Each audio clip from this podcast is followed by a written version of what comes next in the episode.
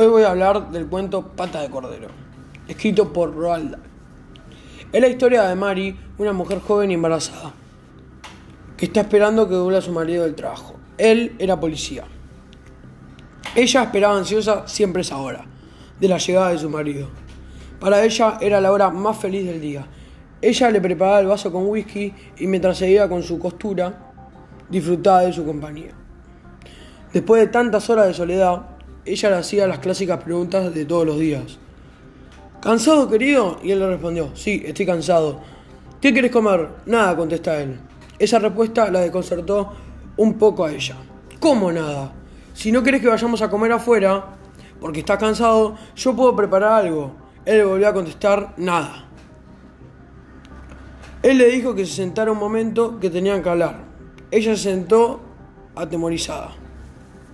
Le llevó cerca de cinco minutos decírselo. Y le dijo, te daré dinero y no dejaré que te falte nada. Y no hay necesidad de armar escándalo, no sería bueno para mi carrera. Mari no lo podía creer. Pensó que se lo estaba imaginando. Voy a preparar la cena, dijo. Bajó a la bodega, encendió la luz, puso la mano en el congelador y sacó lo primero que encontró. Era una pata de cordero. Subió con la pata de cordero entre las manos y encontró a su marido parado de espaldas, junto a la ventana. Y él le dijo, por Dios, una cena para mí. Mari se acercó y sin pensarlo le pegó con la pata de cordero en la cabeza. De tal forma que él murió al instante. Ella lo miró y enseguida pensó, me van a meter presa. ¿Qué dice la ley con la asesina que va a tener un hijo? Mari no está dispuesta a arriesgarse. Puso la pata de cordero en el horno se lavó las manos, arregló su cara, se puso rojo los labios, intentó sonreír y se fue a la tienda de comestibles a comprar cosas para la cena. Volvió a la casa, entró y fingió que encontró a su esposo muerto y se puso a gritar y llorar. Unos minutos más tarde levantó el teléfono y llamó a la policía. El coche vino rápido. Mari abrió la puerta, entraron los dos policías y ella le contó lo que había sucedido. Pronto llegaron otros policías, un médico y detectives.